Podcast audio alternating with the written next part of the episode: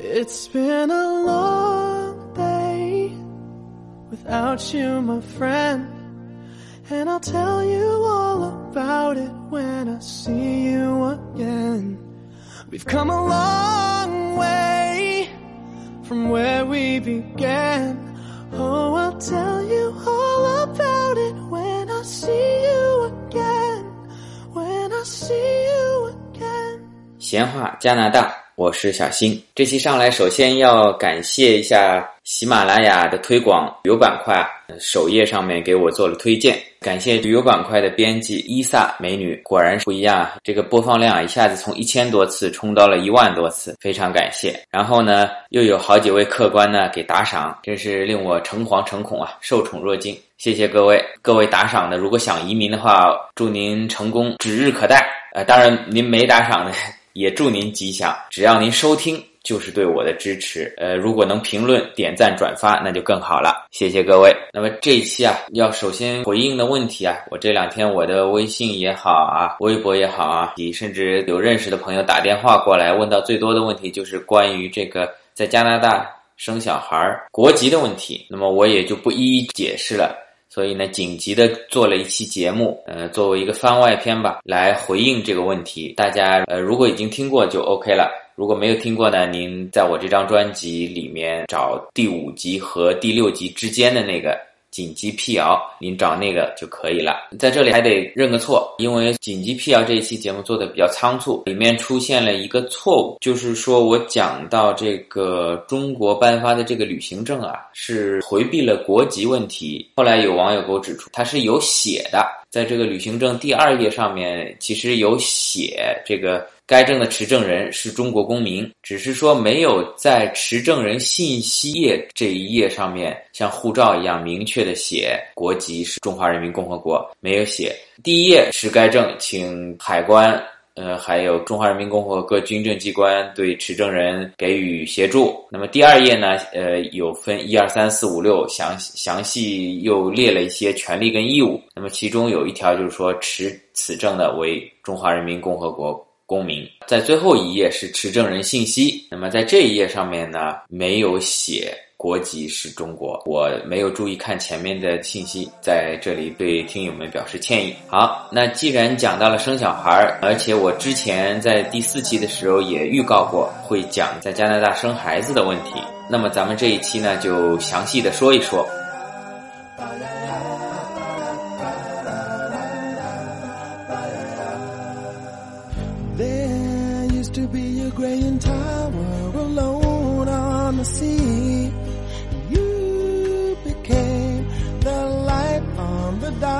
inside of me. Love remains a drug that's high enough to feel. But did you know that when it snows, my eyes become a and the light that you shine can't be seen?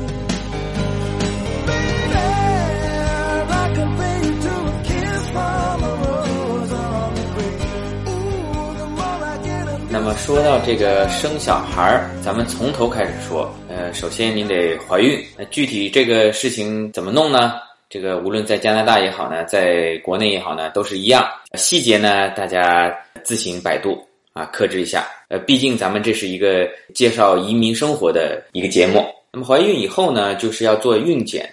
在国内呢，一般是到医院去建立一个档案。像在上海这边，可能是叫建建大卡吧，然后你等于在这个医院你已经挂了号了，然后呢，根据医嘱每个月做一次检查，到了临近生产的这段时间呢，可能是两周一次，然后每周一次。那在这边也是一样，只不过呢，你去做孕检的地方呢，从医院换成了医生的诊所，呃，这里的产科医生呢都是专科医生，你要找产科医生呢。是需要有家庭医生的一个初步诊断，然后开转诊单转到产科医生这边。呃，这边所有的加拿大人呢，通常会有一个家庭医生。这个家庭医生是一个全科医生，大事小情、头疼脑热他全管。遇到具体的一些问题呢，比如说你要生孩子了，他会开一个转诊单。产科医生，哎，你请帮他看一下，他这个是要生产啊，是这样子的。然后这个产科医生呢，不像国内，国内咱们医生呢都是医院的签约员工啊，不管是张主任也好啊，王教授也好啊，他在人事关系上是属于这个医院的。而在加拿大这边呢，医生呢，他的一般是属于诊所、私人诊所。甚至就是这个私人诊所的老板，那么这个诊所呢，一般会开在医院的附近。这个医院呢，等于是有点类似于像他的关系户。嗯，一旦成为他的病人呢，你可能最终生产的这个行为，呃，还是要发生在医院里面的，就是他所在的这个附近的这家医院。同时呢，在孕检过程中呢，一些小的检查，比如说这个一些分泌物的化验啊，摸一摸你的肚子啊，这些就直接在诊所做掉了。那如果要做 B 超、验血之类的，那他会开一张化验单，然后你到相应他对口的这家医院。去做检查，呃，插一句啊，加拿大这里的 B 超呢是可以做性别鉴定的。然后等你真的到了生产的这个时候呢，你的产科医生呢会到医院去帮你做接生。呃，如果他刚好有事情或者出差了呢，他会委托另外一位医生来帮你做接生的这个工作。那么我们在孕检过程中啊，就有时不时的会碰到，就是说。你本来在那里排队约了两点钟，医生做孕检去了以后排队排到一半，哎，突然他的秘书跑过来说，因为医院里面急诊一个紧急接生，医生是到医院去了，你是愿意继续等待呢，还是另外约时间？然后在蒙特利尔这边产科医生呢，华人医生不是太多。但是还是有的，嗯，找一找还是可以找得到。但是总的来说，加拿大因为是免费医疗嘛，所以给医生的薪酬呢其实不是太高，所以可能有一些医生就流失到美国那边去了，造成医生的数量还是比较紧张。一般很多医生呢就是维持原有的病人，他不收新的病人，除非是有别的医生介绍。然后到了将近四十周以后呢，医生就会开一个单子，你凭这个单子呢，到医院的 BC，BC 什么呢？就 Birth Center 生产中心去预定一个床位。等到临盆的时候呢，你就可以去医院了。哎呀，怎么感觉一个中年大叔讲这个东西，感觉有点怪怪的？好了，OK，我们继续把这个讲完。去医院生产呢？如果紧急的话，可以叫救护车；不紧急的，自己叫出租车。那这些费用全都是自理的。冲到医院呢，因为现在中国人在这边特别多，特别是在蒙特利尔这边呢，有麦吉尔大学医学院，里面中国学生占了相当大的比例。毕业以后呢，很多都到医院去上班，基本上都会碰到有会讲中文的护士也好啊，护工也好啊。还有大家比较关心的是这个费用的问题。当然，如果已已经是获得加拿大永久居民移民。成功的呢，这个费用当然是由国家全包。那么，如果是大学生、说硕士生，呃，好像也是有一个专门的学生医疗保险来 cover 的。那么，如果什么都没有，你可能会有商业保险，但是这个商业保险通常你要在怀孕之前就买，这样它才能给你保。那么，如果全部自费的话呢，顺产的话呢？大概是六千啊，我是说加元，比如说顺产可能在医院住一天，主要的费用我看产生是在住院费，住院费是比较贵的，一天大概就要三四千加元。那你如果住两千的话，可能就要上万啊。这里面还有一个什么费用呢？就是给麻醉师的费用。如果你要做无痛分娩，可能是打一个什么特殊的麻醉针，那这一针呢就是三千。呃，这个是当时医生特别提到的。嗯，那如果剖腹产呢？据有的朋友说呢，是大概住院五天，费用呢大概达到两万加元左右。那么除了麻醉师的这个费用以外呢，其他呢，像我们当时是交了一万块钱的定金，无论是多还是少，在生产过程中呢都不会向你再收钱了。这个可能跟美国差不多，在医院呢全套流程走好以后呢，想出院就出院。这个跟国内不太一样，国内呢你要把费用结清，然后再出院。这边呢。呃，你只要医生从医学角度上同意你出院，你就可以走了。如果你交的钱不够，或者你多交了定金，怎么办呢？也吐槽一下。这个跟我们国内是没法比。我们国内呢，让你先交钱，但是呢，它账单是一瞬间就拉出来了。医院的这个所谓的叫 HIS 系统 （Hospital Information System），它是迅速的联网，包括跟我们的医保迅速的结账，多少医保多少自费就出来了这个单子。那这边呢，有很多人去算，你可能是隔了一个多月，你会有一张账单寄到你家里啊，你交了一万的定金，那现在我们用掉六千，那么。啊还返你三千多，稍后寄过来一张支票，这三千多还给你。那如果说交了一万定金，结果用了一万五，那么他也会寄一张账单给你，呃，叫你去补交这五千块钱。好处是什么呢？就是说不至于像国内有些情况，病人在手术室里面，那么。做到一半，医生跑出来跟家属说：“哎，您赶紧去几楼几楼，赶紧去哪个窗口交钱，我后面这个手术才能进行下去。”像这种情况呢，在加拿大是不会发生的。在这个生产的过程中，在国内呢，呃，现在也有了，就是说由孩子的父亲陪着这位产妇一起进产房，在旁边鼓励她作为生产。呃，但是这个因为国内床位比较紧张，这个可能都是需要预定的。据我所知，在上海可能说十个里面可能只有三个能享受着这种待遇，要提前预约，而且不是每个医院都有这项服务的。那像在加拿大这边呢，这个是不是一个问题？你只要是丈夫陪同的话，他就基本上都会让你进产房，甚至于说呢，等这个小孩出生以后呢，呃，这个医生会把剪刀递过来，叫父亲来剪脐带。那我呢，看到这么多血呢，也是有有点不知所措，生怕把它剪坏掉，也只能跟医生说 no no no，还是您您受累，您您来吧。然后这个小孩出生以后呢，简单的称体重以后呢，他会用最快的速度把呃裸体的小孩紧紧的贴在没有穿衣服的母亲的身上，就放在他的胸口上。这是这边所谓比较推崇的，叫做呃 skin to skin，就是皮肤对皮肤。按照他的道理讲呢，有助于这个孩子。尽快的适应母亲的味道、体温，用母亲的体温来这个温暖孩子，然后呢，同时会感觉到彼此感觉到互相的心跳。然后这个 skin to skin 呢，孩子呢跟父亲也是可以的，父亲把衣服脱了，也是把这个孩子紧紧的贴在自己的身上，认为对孩子的健康是非常有利的，同时也对产妇的调整呢有很大的帮助，呃，帮助她产乳啊。现在加拿大这边呢，基本上都是推崇母乳喂养。这个 skin to skin 呢，这个如果是中国老人看到呢，那肯定是，哎呀，孩子要着凉了，赶紧裹起来。这个在这边呢是不讲究的。呃，我发现老外呢真的是特别喜欢喝咖啡。这个产妇因为住院嘛，她的三餐是医院包的。那么她这个产妇第一天的营养餐是什么呢？嗯，除了土豆泥，然后一些肉类、蔬菜、牛奶之外呢，竟然还是有一杯咖啡。这个我是实在想不通。如如果这个产妇喝了咖啡，会不会传递到乳汁中？对宝宝到底有没有影响呢？这个还是值得商榷。我认为，特别对中国人的体质，喝了咖啡还睡得着觉吗？在你住院的这一天呢，如果你是第一次做父母的呢，护士呢会给你做一些专项的讲课，告诉你回去如何喂奶啊，如何抱小孩啊，对睡觉是怎么处理啊，孩子哭闹有什么办法啊，这些会做一些辅导。如果二十四小时之内这个小孩子没有什么问题，呢，相关的验血啊，各方面也都做好了呢，就可以出院了。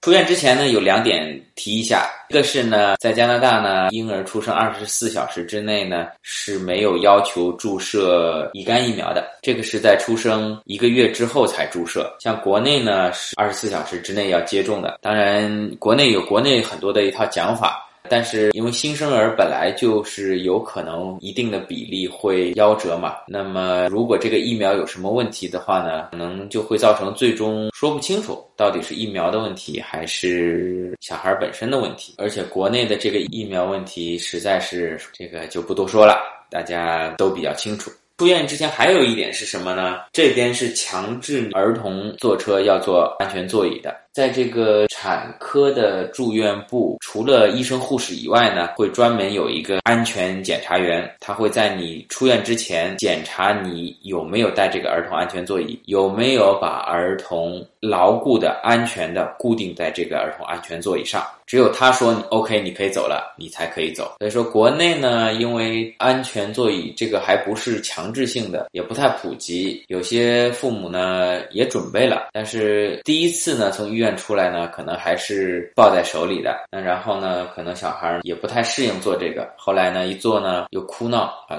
后来索性就不不用了。这个其实是非常危险的。在这边呢，如果不坐儿童安全座椅呢，驾驶员是要受到很严重的处罚。好，那么抱了宝宝回到家里呢，这个就是带小孩的问题了。跟国内不一样，国内呢一般都是老人会帮忙，即便不是这个祖辈、爷爷奶奶啊、外公外婆啊全部带的话呢，至少也是帮忙。但在加拿大这边呢，老人基本上是不带孩子的。呃，当然了，加拿大是一个多元的社会，也是分民族、种族的。这边的华裔移民呢，老人呢可能还是帮忙带的。那其他的一些族裔，像其他亚裔的、越南来的，或者是甚至意大利、西班牙的这些拉丁裔的，好像他们也喜欢大家族人住在一起，肯定。也是可以帮忙带小孩的。那如果是英译的、法译的这些人的观念呢，可能又不太一样。况且呢，我觉得还有一个实际问题，因为国内我们八零后、九零后这些呢，多数都是独生子女，那老人呢就这一个小孩儿，那有孙子有孙女了，开心的不得了。当然是你不让他带，他也要带。那这边呢，老人本身自己三四个小孩，那有一大堆呃孙子孙女、外孙子外孙女，那帮这个带不帮那个带，这个是一个很麻烦的事情，所以索性都不带。我也碰到过。原来的一个邻居是一个波兰裔的移民，这个女方呢就是个独生女。那我看她的父亲母亲呢，也就这小孩的外公外婆呢，那是每天跑得很勤。呃，当然不是住在一起，那每天开车过来呢，帮忙接送这个小孩孩的上下学，呃，也是不亦乐乎。那有朋友可能会有疑问了，有很多为人父为人母的第一次生小孩，第一次做父母，那如果老人不帮忙的话，没有经验呀，这个怎么弄呢？那在这边是这样的，从产妇怀孕一开始呢，就有各种各样的课程，不管是收费的也好，是义务的也好，就可以去听课、上课，去讲一些注意事项。然后呢，从你生完小孩以后，他这个信息呢，跟医院都是联网的。呃，两到三个工作日之内呢，就会有一个社区的护士亲自上门来给你做一些指导，包括你如何给小孩喂奶啊，呃，怎么确定他有没有吃饱啊，拍嗝啊。这些他都会给你做一些讲解，然后你这个小孩有没有什么过敏啊？呃，有哪些注意事项啊？到哪里去打疫苗啊？你如果需要临时性的找人看管一下的小孩，你去哪里找啊？他都是会详细的做一些解释。你即便是初为人父母呢，他也可以给你手把手的指导。同时呢，会把他的电话留下，你有问题呢，还可以打他的电话。这个小孩出月子以后呢，你就要抓紧时间预约打预防针了，就是疫苗接种。在加拿大呢，这个疫苗接种呢是全免费的，你只要打电话预约，报上你孩子的姓名，因为出生的时候医院跟这些接种疫苗的这些机构都是联网的，你只要报上他的姓名、父母的姓名，哎，他一看有这个名字，就可以帮你预约疫苗接种。还有一个也是我们中国人到这边生小孩可能比较关注的一个问题，其实也不管中国人了，就是只要是在这边出生的，都会有一个出生证。在中国呢，出生证是由医院出具的，你在。医院院生好小孩以后，他给你一张表，填好以后呢，你在出院的时候呢，医院就会发给你一个出生证，你凭这个出生证呢去给孩子上户口。在这边呢，医院也会发给你一张表，呃，但是你不一定要在出院之前填好，你可以拿回去慢慢填。这张表呢是一个综合表，它包括申请孩子的出生证、申请孩子的社保号、申请小孩的医保卡，以及各种社会福利，包括加拿大联邦的福利，还有各个省各自的福利。呃，把这个表统一填好以后呢，会有一个地址，你寄过去，它统一办理儿童的相关的服务。各个政府部门之间呢都是联网的。出生证这个部分，因为很多中国父母可能生了小孩以后要带回国嘛，也需要拿这个出生证。证去办理旅行证啊，办理护照啊这些东西。那么重点说一下出生证。呃，我前面说的这个表格你填好以后呢，寄出去以后呢，他不会把出生证寄给你的，他只会给你一连串的密码。然后你根据这个密码呢，登录一个专门申请出生证的政府网站，在那个上面呢再选出生证，而这个出生证正本它是可以有一份以上的，但是是要收费的。有很多机构都想要正本，以防万一，你呢是可以申请多份的出生证的。那么随着这个小朋友一天天长大呢，要送托儿所、幼儿园。那国内呢一般是三岁以上可以送幼儿园，之前是托儿所。呃，那这边呢是不分的。理论上呢，从出生就可以送了，六岁上学嘛。那之前的这个呢，它有个政府网站叫做零到五岁，但实际上呢，一般两岁以上才可以送得进去，因为也是政府补贴的嘛，名额比较紧张。他们这边叫 daycare，就是日间护理，因为名额紧张，基本上呢是只招收两岁以上的儿童。在魁省这边呢，公立的呢叫做 CPE，相对来说呢是很难申请的。有一些宝宝呢，甚至是从母亲一怀孕就要去这个政府网站上面去排队，然后等你到了两岁的时候才能送得进去，像差不多就是排三年的队。那私立的呢，因为是有政府补助的，呃，所以呢也是挺难进的，也要排队。那费用呢，现在大概是七块五一天，那一个月如果二十天的话，大概在一百五十块钱左右。这个在整个加拿大来说呢，魁北克省呢是最便宜的。那我就有认识一个朋友啊，他是从多伦多过来到蒙特利尔的。哎，我说很奇怪啊。这个很多人都是觉得蒙特利尔这边是讲法语的，呃，觉得不适应啊，都跑到多伦多、温哥华去了。你怎么反方向跑到这边来呢？啊，他说，呃，这边生小孩便宜啊。呃，我自从决定要生小孩以后，我就过来了。一个是各方面小孩的福利啊，牛奶金啊比较多。另外送托儿所、幼儿园便宜啊，这边七块五一天，多伦多可能要一千多刀一个月，所以我就过来了。好，顺着这个话题，我就简单说一下这边针对孕妇跟宝宝的福利。孕妇这块呢，有一个产妇金，在魁省呢可以申请长达两年，就是说你生产以后两年不工作，可以拿之前工资的百分之七十五。呃，这边还有一个就针对普通人的失业保险金，如果你失业的话，可以拿三十九个月，大概是拿百分之五十之前的工资。还有一个怀孕津贴，这个是针对就是你怀孕之前就没有工作的，这个比较少了，一个月四十刀，可能连吃饭都不够。就是说你之前就是没有工作，领政府救济的，那额外呢每个月有四十刀的营养费，因为你怀孕了。那宝宝有什么福利呢？首先是加拿大联邦。有一个 UCCB，这个是针对所有加拿大儿童的。你只要是生小孩，不管你是这个百万富翁的小孩也好，你是穷人的小孩也好，一个月一百六十块，这个是都有的。同时，这个是要计入父母的收入，报所得税的时候，这个是要缴税的。还有一块呢，就是针对。低收入人群的牛奶金，如果整个家庭收入比较低的话呢，好像是一年大概有六千多加元的牛奶金。在魁北克省呢，还有针对低收入人群的魁北克省的牛奶金，大概也是一两百块一个月吧。还有一些其实是你看不到的，就是我前面讲过，送幼儿园的这个费用七块五一天。其实呢，这个幼儿园呢是从政府那儿拿补助的，大概可能一天他能拿三十多块钱补助，你只交七块五，政政府大概给他三十多。因为你送一天，他不光是有场地，然后有这些幼儿园教师、人工，呃，他还要包你一顿中饭、两顿小点心，所以这个七块五显然是不够的。政府是给大量的补贴，但是这个是你父母是看不到的。然后还有什么呢？如果你在魁北克这边呢，呃，作为永久居民也好，公民也好，呃，如果你的母语不是法语，你去学习法语的话，政府一般会有补贴。你如果有小孩的话呢，同时另外一方是也是学习或者工作的话呢，那么政府认为你父母双方都学习或者工作，小孩没人管，可能要请保姆什么的，他会额外的再给你补贴。你只要是去学法语或者是去学一些专业知识，都会有相应的补贴。呃，那说到这儿呢，我想提一句啊。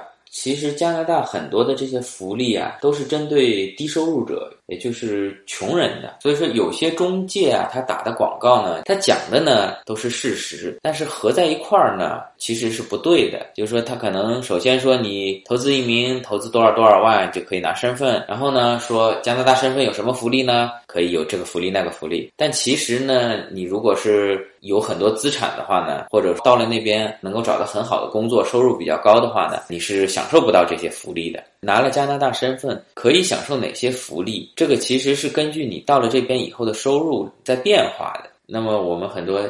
就是投资移民，或者是到了这边有很好工作、收入比较高的朋友呢，我觉得还是谨慎一点。对于有些福利，因为加拿大可能对之前的中国投资移民呢做过一些分析，总共中国移民给加拿大投了多少钱，然后呢？比上这些中国移民整个家庭移过来以后呢，在加拿大享受的福利呢，加拿大政府感觉可能还亏了，所以后来也是提高了这个投资移民的门槛嘛。我也呼吁一下咱们一些已经成功的投资移民的这些朋友呢，咱们对这些福利的申请呢，还是尽量慎重，也给咱们其他后来的想移民的中国的朋友们留下机会。而且现在大的趋势呢，是整个加拿大的税务局跟中国的税务可能也会对。资产啊，联网啊，没有必要因小失大嘛。好，呃，生孩子的问题呢，咱们今天就说到这儿，后有什么新的东西呢，再补充。谢谢大家。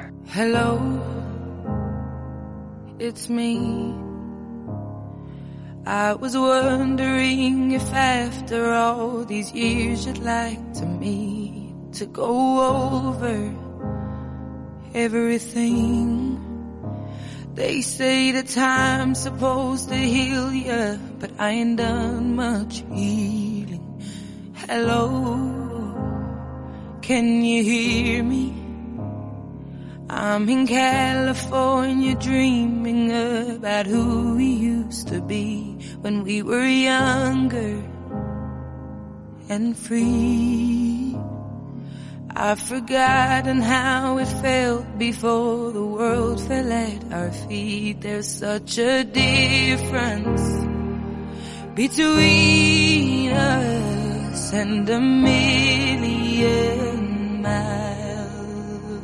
那这一期的彩蛋，在加拿大出生宝宝国籍的这个问题呢，再说两句。呃，在我原来租房子的隔壁呢，我前面几期也经常提到，有一位法国的老太太，也经常跟我聊天，她就经常会跟我说。哎，他说你的小孩现在是加拿大国籍对吧？他也有中国国籍吗？你要尽量保留这个中国国籍啊。如果有两个国籍的话呢，对他来说呢，多了一个选择。呃，然后呢，我因为我知道中国是不承认双重国籍的，我也只能跟他含糊的敷衍两句。而每每讲到这个问题呢，他就很自豪的说：“他说我出生在法国，那作为我们法国人来说呢，我们无论走到世界上任何一个地方，移民到哪里去，拿了哪个。”国家的护照拿了哪个国家的永久居留权也好，他说 We never lose。我们的法国国籍，就是我们永远不会失去我们的法国国籍。法国政府呢，对我们不抛弃、不放弃，而且他很骄傲的说呢，不但我是法国国籍，我儿子出生在加拿大，他也有两本护照，他也保留了法国国籍。还没完，我的孙女儿她也可以申请法国国籍。那么说到这里呢，那种法国人的高傲油然而生啊，那我呢，只能是在旁边。来附和说啊，我们也争取，我们也争取。那作为我们中国人来说呢，就有点惭愧。我相信大家，如果即便是选择了移民，作为一代移民，无论是永久居民也好，还是最终入了加拿大、美国国籍也好，始终呢跟国内的朋友一样呢，还是深爱着我们的祖国和这片土地上面的人民。那也希望我们的中华人民共和国的政府呢，呃，能够考虑一下我们很多的。海外游子的心声，能不能在双重国籍这个问题上有一个更加开明的态度呢？有一个更加开放的心态呢？呃，这其实也是考验我们政府的自信心吧。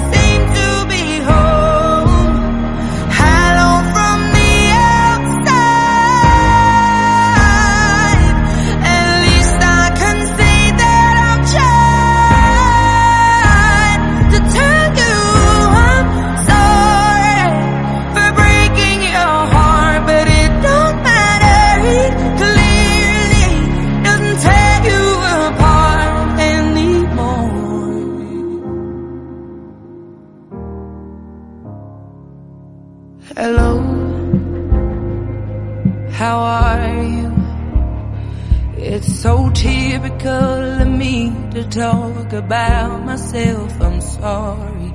I hope that you're well. Did you ever make it out of that town where nothing ever happened? It's no secret that the both of us are running out of time. So